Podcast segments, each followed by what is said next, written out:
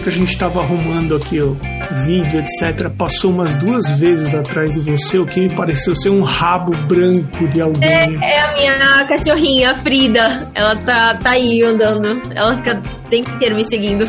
A Frida vai participar do, do seu episódio. Já começou a participar. Para quem estiver assistindo pelo YouTube, é, vamos ver se aparecer mais algumas vezes, vai dar é, para mostrar. Ela, ela mais pra cá. É, para quem quiser ir acompanhando o perfil da Carol no Instagram, é carolwang.art com T mudo. É, Carol, quem indicou você para o podcast é uma aluna do Arte Academia, Luciana Barreto. Ela já fez outras indicações também. O endereço dela é Luciana Barreto Artes. Luciana, muito obrigado. Carol, muito obrigado também. É, primeira pergunta: como que eu falo corretamente o seu sobrenome? É Carol Wang. Wang. Eu sou, isso, eu sou chinesa e Wang é, uma, é um sobrenome muito comum. Né? Aqui no Brasil a gente fala Wang mesmo e no em chinês mesmo é Wang. Ok, legal. É. É, eu sempre gosto de perguntar porque é, no mínimo, é... uma forma de, de respeitar, né? Falar corretamente. Então é o Wang, Carol Wang. Isso. Tá. Carol, é... eu sempre começo o podcast pedindo para que o entrevistado conte um pouco da tua história, o que estudou, aonde está, é... como é que começou a se interessar por arte eu vi que você tem um conteúdo enorme no Instagram. Enfim, me conta um pouco sobre você para depois a gente entrar no assunto do seu trabalho. Eu, na verdade, nasci em Londrina, no Paraná, e o meu pai ele é artista plástico, então eu nasci numa família já, assim, de, de artistas. A minha família sempre te, teve esse lado mais criativo. Meu pai ele é artista plástico, meu tio é tatuador, o outro é fotógrafo, então eu, eu cresci nesse meio. E desde que eu era pequena, é, meus hobbies sempre foram desenhar, pintar, e o meu pai hoje ele tem uma academia de arte, então ele é muito didático, e eu sempre me interessei demais. Então, eu e meus irmãos, é, nós três, a gente faz pintura, desenho, e esse é o nosso papo, essa é a nossa conversa, quando a gente viaja, é, sempre foi desenho. Então, assim, não, não tem um porquê eu escolher qualquer outro lado, porque sempre foi algo que eu gostei muito. E eu nasci no Paraná, é um, é um, é, era interior, né? Hoje já desenvolveu super. E, e eu sempre desenhei por lá, sempre fui muito conectada à natureza, aos animais. E quando eu fui escolher o que, que eu queria fazer, é, eu segui a carreira do design gráfico. O, eu pedi muita ajuda do meu pai e ele. ele eu, eu, na verdade, queria fazer artes plásticas. E aí ele me aconselhou a fazer design e eu vim aqui para São Paulo. Hoje, agora eu estou em São Paulo e fiz é, design gráfico na Belas Artes. E quando eu comecei a fazer a faculdade, eu realmente precisava me sustentar aqui. Eu vim sozinha, né? Meus pais ficaram lá, eu morei na casa da minha avó. E eu comecei a pensar, cara, o que, que eu vou fazer para trabalhar? O que, que eu vou fazer para viver?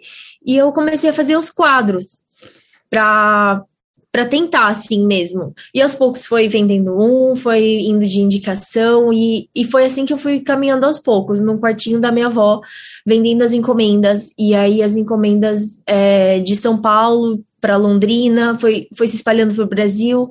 E por muito tempo eu fiz pinturas sob encomenda, pinturas autorais, e e foi, foi assim, foi rolando e surgindo, junto com, com a faculdade e com meus pais longe. Eu sempre pedi orientação para o meu pai, assim, ele sempre foi muito didático. E eu acho que isso dele ser didático, acho que desenvolveu um lado meu de querer experimentar tudo. Então, hoje eu já já testei de tudo. Eu já fiz esculturas, já fiz pinturas em acrílica, óleo, tatuagem, customizações de roupas, de tênis, de jaqueta, de tudo, assim, eu fiz, desde as técnicas nanquim, assim, as, as mais possíveis diversas, eu testei. Eu a, sempre é, tento me aventurar. Eu acho que isso ajuda muito, assim, em todas as outras áreas. Então, hoje a técnica que eu mais uso é acrílica, por causa da, das encomendas. E agora o que eu tô fazendo bastante também são os murais. Então, esse é um, é um pouquinho da minha jornada, tipo assim, de, de carreira, de como eu cheguei até aqui. Mas eu acho que eu sempre tive muito, assim, incentivo dos meus pais. Mesmo de longe, eu acho que era uma coisa que eu pensava, cara, é uma coisa que eu tenho que fazer. Tipo, não tem como eu escolher outra coisa, porque eu amo isso e é isso que eu vou fazer. E aí sempre foi, foi essa minha jornada. É, eu, eu primeiro quero que você fale qual é o nome da academia que o seu pai tem no Paraná. É Academia de Arte David Wang. O nome dele é David é, Davi com D, mudo e Wang. Legal. Eu acho que eu já entrevistei algumas pessoas aqui no podcast em que elas nasceram rodeadas de artistas ou então no ateliê da avó e tudo foi sempre muito natural estar envolvido com tinta, com pintura, etc. E de certa forma é o que você está me falando. É, que ano que você estudou na Belas Artes? Eu entrei em 2013. Hum, sabe que eu fui professor da Belas Artes? Não acredito, sério? Eu, que dei, legal. Aula na, eu dei aula na Belas Artes de 96 até 2004, 2003, mais ou menos. Ah, eu dei aula do que provavelmente você deve ter tido aula com o Luiz Banho e uhum. o La Torre. Sim, o La Torre, aula de desenho. Exatamente. Eu dava aula para o primeiro semestre da turma de design gráfico e produto. E eu saí você entrou bem depois, uhum. bem depois, Carol. É. Mas que legal saber que você fez é, Belas Artes.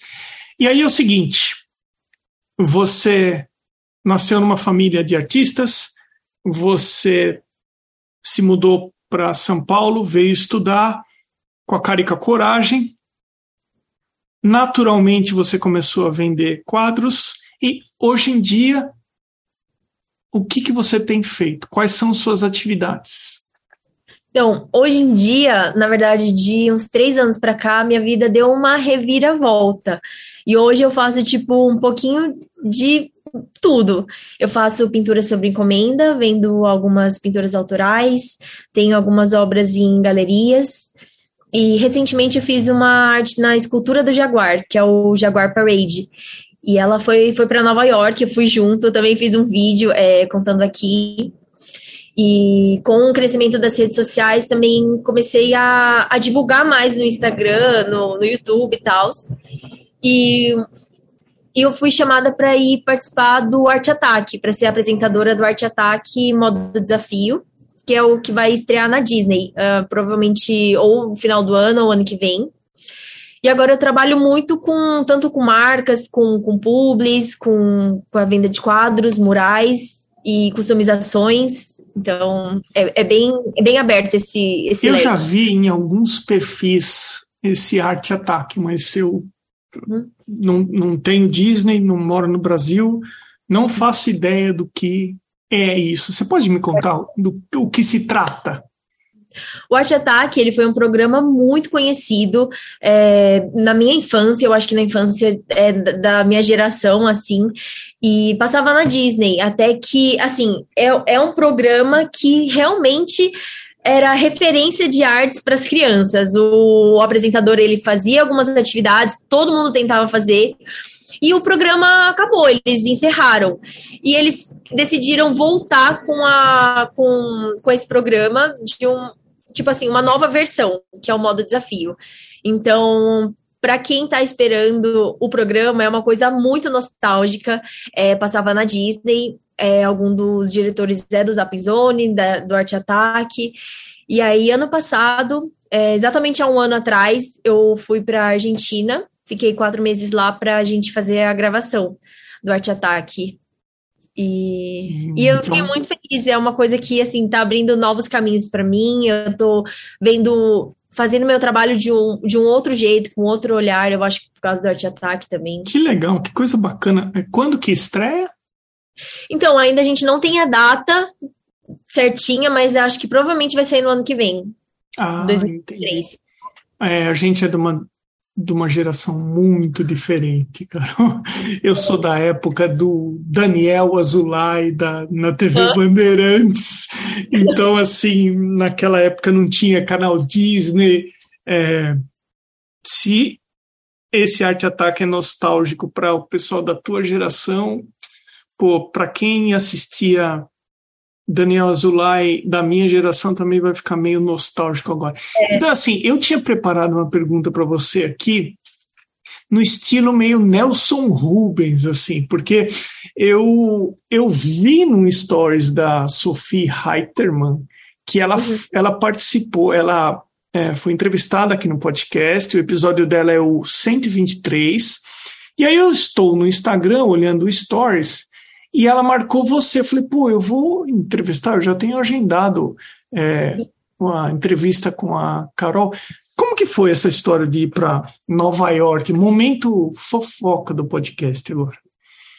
Então, foi, foi um tipo foi bem impactante para mim, porque aconteceu muito na entrevista, aconteceu muito assim na aventura. É, na verdade, eu tinha me, me inscrito para participar da Jaguar Parade, onde os artistas selecionados iam fazer as artes. E a minha arte, primeiramente, ela foi selecionada Aí depois não sei o que aconteceu dentro, eles falaram que eu não ia mais participar, aí depois eu ia participar de novo. Então, tudo isso que estava acontecendo já, tipo, deixou tudo mais especial quando eu, quando eu fiz a arte no Jaguar. E aí rolou um coquetel também aqui em São Paulo para celebrar os Jaguares, e eu fui uma das convidadas para ser host do evento e anunciar, né, e celebrar, fazer a despedida dos Jaguares, que foi no Hotel Unique aqui em São Paulo. E aí, esse evento aconteceu em agosto. Até lá, eu não sabia se eu ia para Nova York, eu não tinha comprado passagem nem nada, e, e faltava mais um mês só para o evento acontecer em Nova York. E aí, não sei, depois que aconteceu esse evento, eu senti realmente que eu precisava ir e comprei a passagem tudo de última hora e decidi ir para Nova York. E cara, foi tipo muito uma experiência muito legal, tipo assim, de eu fiquei muito emocionada mesmo estando lá em Nova York, ver a minha arte lá e tipo ver que o nosso trabalho conseguiu chegar lá para fora e tá num evento tão especial, ainda mais que é por uma causa. A minha arte ela é muito ligada aos animais. Eu sempre fiz muitos elementos da natureza, sempre animais. Então, para mim foi muito significativo e eu fiquei realmente emocionada de estar lá. Eu acho que valeu muito a pena. E a So é uma querida, eu conheci ela também no Instagram, mas a gente sempre se encontra em alguns eventos e, e a gente sempre conversa, troca ideias de artistas. Legal, bacana. Eu acho que agora entra é um bom momento para entrar a pergunta que a Luciana Barreto enviou para você, porque é, o pessoal indica artistas para o podcast via meu perfil no Instagram. Vai até lá o arroba Emerson Ferrandini e lá tem um indique artistas para o podcast, ele deixa a arroba dele, o arroba do artista, e ele pode mandar uma pergunta para o artista.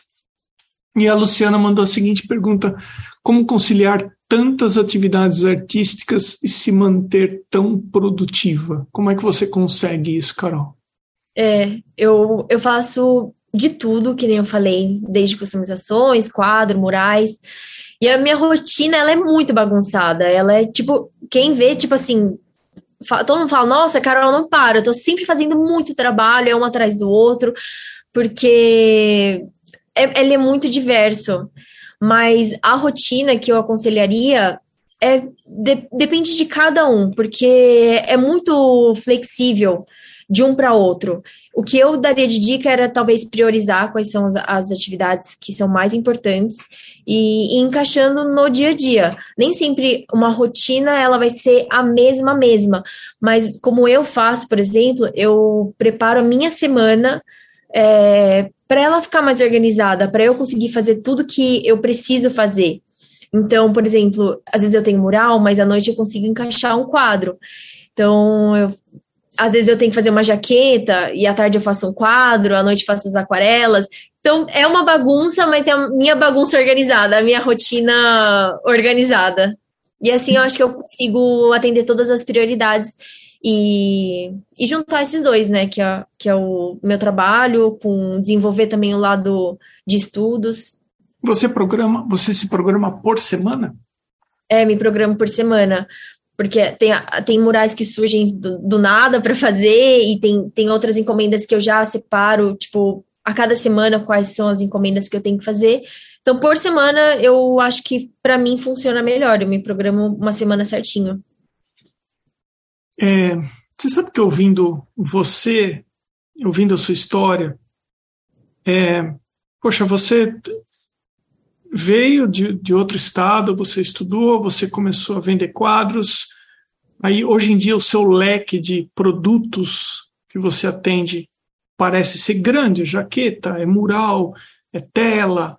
Aí você começou ou vai começar a apresentar um programa na TV. Aí você foi para Nova York porque participou, o, o, seu, a sua peça foi escolhida. A, a impressão, ouvindo você, é o seguinte: ó, o céu é limite para você. Assim, parece que você é. não, não se coloca uma você não se coloca uma linha, você ah, parece que deixa as coisas uh, irem acontecendo com você. É, é, mais ou menos assim? Eu acho que sim. Eu, eu, eu sou muito intensa e eu gosto muito de arte, assim. É, sempre foi algo que eu gostei muito de fazer. É, as minhas conversas com, com, minhas, com meus familiares, com meus pais, meus irmãos, sempre foi de arte, sempre foi de, de desenhos, de pintura. E eu acho que quando eu faço meu trabalho, eu coloco muita intenção nisso, eu coloco muito carinho. Então, eu sempre fui fazer meus trabalhos com um lado mais otimista. Quando eu comecei a fazer quadro e me pediram as, as jaquetas, customizações, eu só pensava, ah, por que não, sabe? eu tentava e, e acho que de um lado positivo sempre deu certo. Então eu acabei fazendo customizações em roupas, em vestidos, e aí a, as marcas me chamaram até para fazer customizações de centenas de tênis, a Arezo, e eu fui para Vitória, customizei mais de, de 100 tênis. Então esse foi, foi um leque. Aí teve o aeroporto de Guarulhos, me chamou para fazer uma arte no, no, Terminal 3. Aí eu fui lá, fiz de madrugada, foi outra aventura que eu também registrei tudo. Agora tem o, o, programa do Arte Ataque. Então, acho que eu sempre enfrentei as coisas com um lado mais positivo. E a, o céu, é, o céu é o, né, não tem limite, limite, é limite. pra gente. E agora, dentro desse leque, tem alguma coisa que você se identifica mais? Então, o que eu mais estou gostando agora, eu acho que é de fazer os murais. Eu ainda sigo fazendo minhas encomendas, né, de, de telas e quadros, mas no momento eu estou muito numa, numa, numa vibe de murais.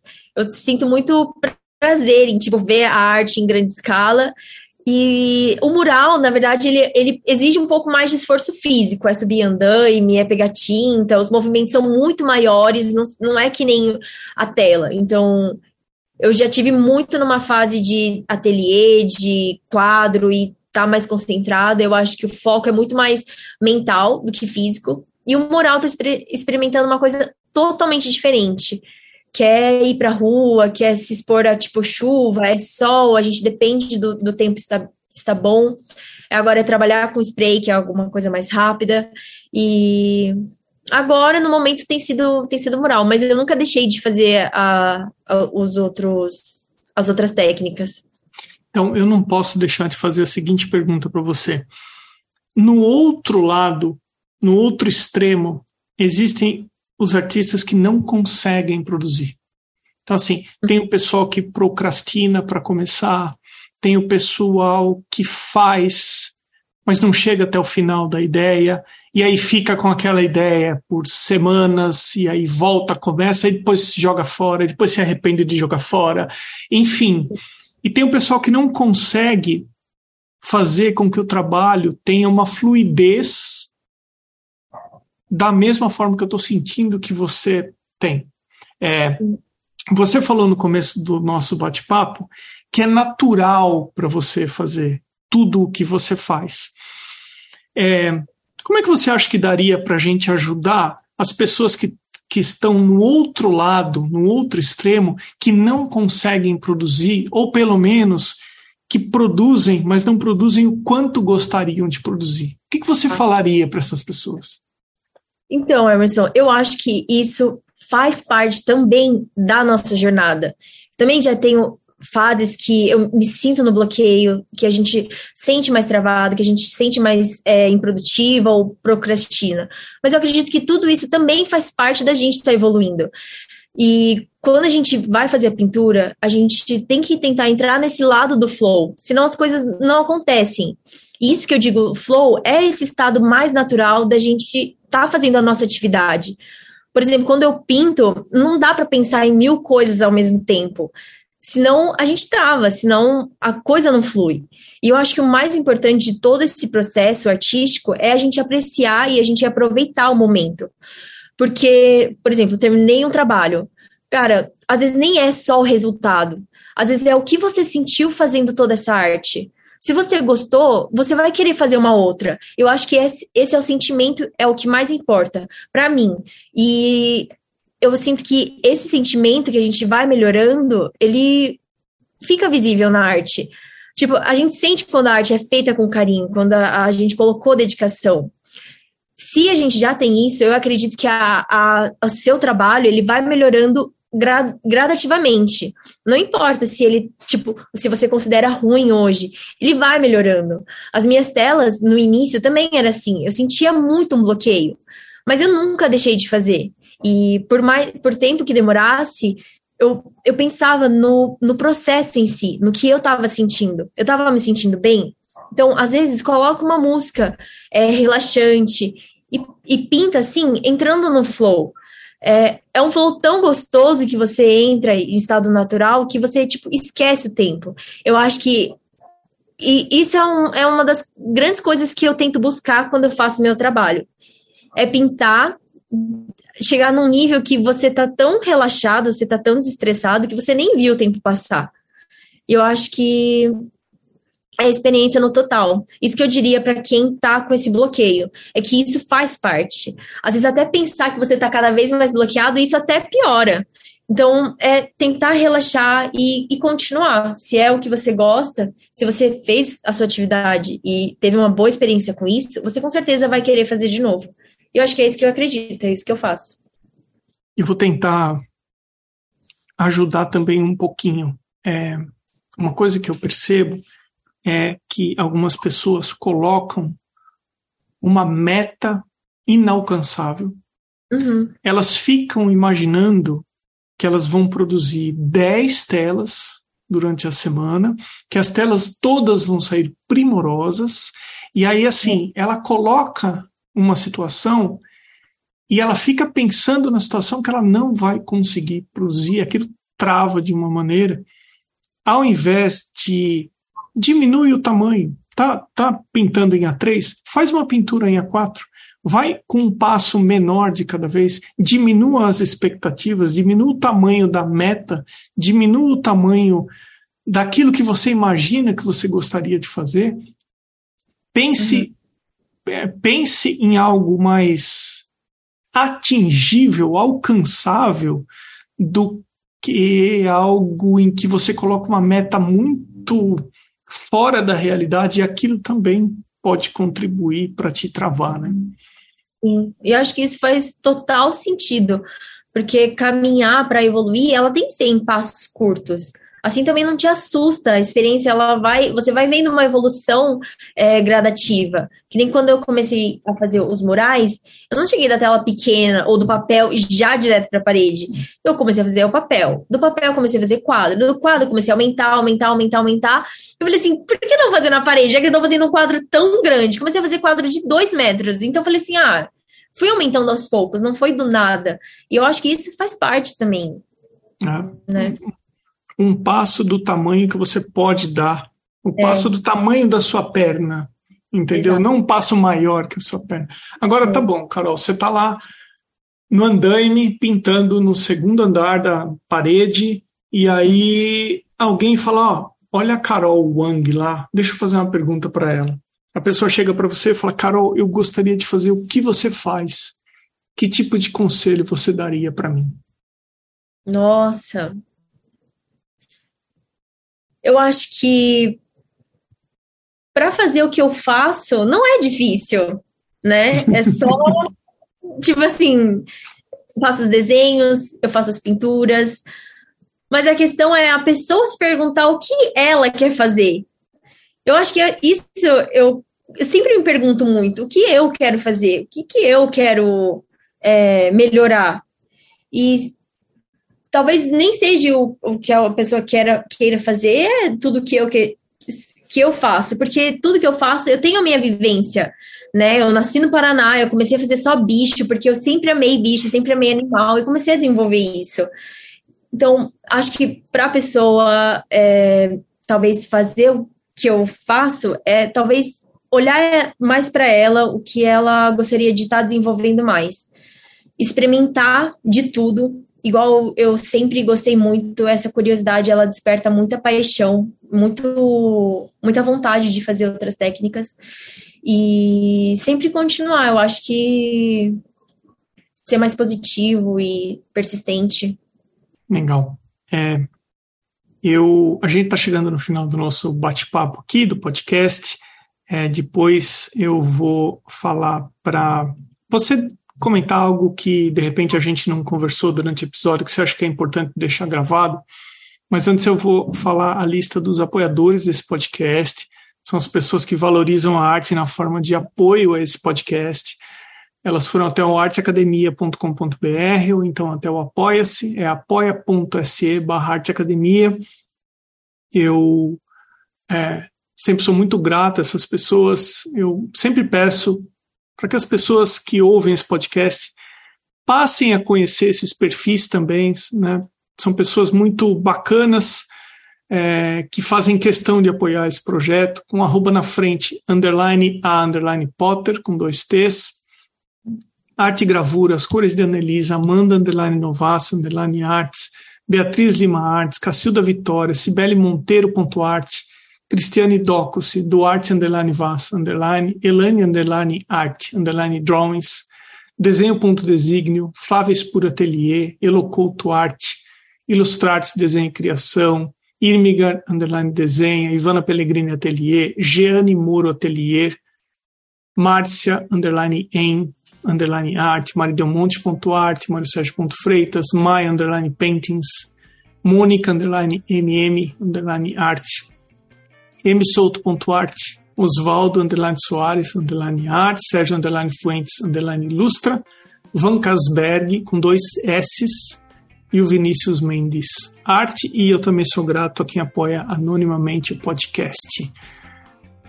Depois que você é, falar o que você uh, acha que você gostaria de deixar gravado aqui, eu vou falar que eu descobri o seu segredo de ser tão produtivo assim. Mas, Carol, antes da gente terminar, tem alguma coisa que você quer deixar gravado aqui? Não, acho que eu também gostaria de fazer os seus agradecimentos meus, agradecer a todos mencionados. Eu acho que isso faz é, muita diferença no, na arte no Brasil, na nossa sociedade. Agradecer a todos que apoiam aqui o podcast do Emerson, o canal. E é isso, sempre para evoluir muito a arte. É, Carol, eu, eu tive a ponto de parar o podcast tempos atrás e, na verdade, o que segurou são essas pessoas que, que apoiam o podcast. É, agora, quem assistiu pelo YouTube, vou falar o seguinte: vai ver que no começo dessa entrevista passou o segredo da Carol, que é a Frida. A Frida, uma hora ela passou, aí deu para ver a Frida. Ela foi, acho que lá para trás daquele quadro que tá encostado na parede ali. É, ela fica andando, ela fica me circulando. E a Frida, deixa, deixa eu pegar ela aqui. Vem, vem, Frida, vem cá. Olha lá, participação da Frida no podcast. Ah, que barato. Gente, a Frida ela acompanha comigo desde que ela era pequenininha. Ela é de resgate. Tem um vídeo também no Instagram que eu contei todo, toda a história, a jornada da Frida. E ela tá sempre comigo fazendo as pinturas. Tem tipo um registro dela pequenininha assim comigo com as tintas, com, com os quadros até agora. A hora que você pegou ela no colo, ela ficou envergonhada. Ela baixou a cabeça, que não tá muito afim. Ô, Frida. Mas ela tem muita energia, ela tá sempre correndo pra lá, pra é. cá. É Frida. Carol, minha cara, muito obrigado, viu, por você ter atendido o podcast. Obrigado pelo seu tempo também. Obrigada, Emerson. Eu que agradeço. Foi muito legal essa conversa, o papo aqui no podcast.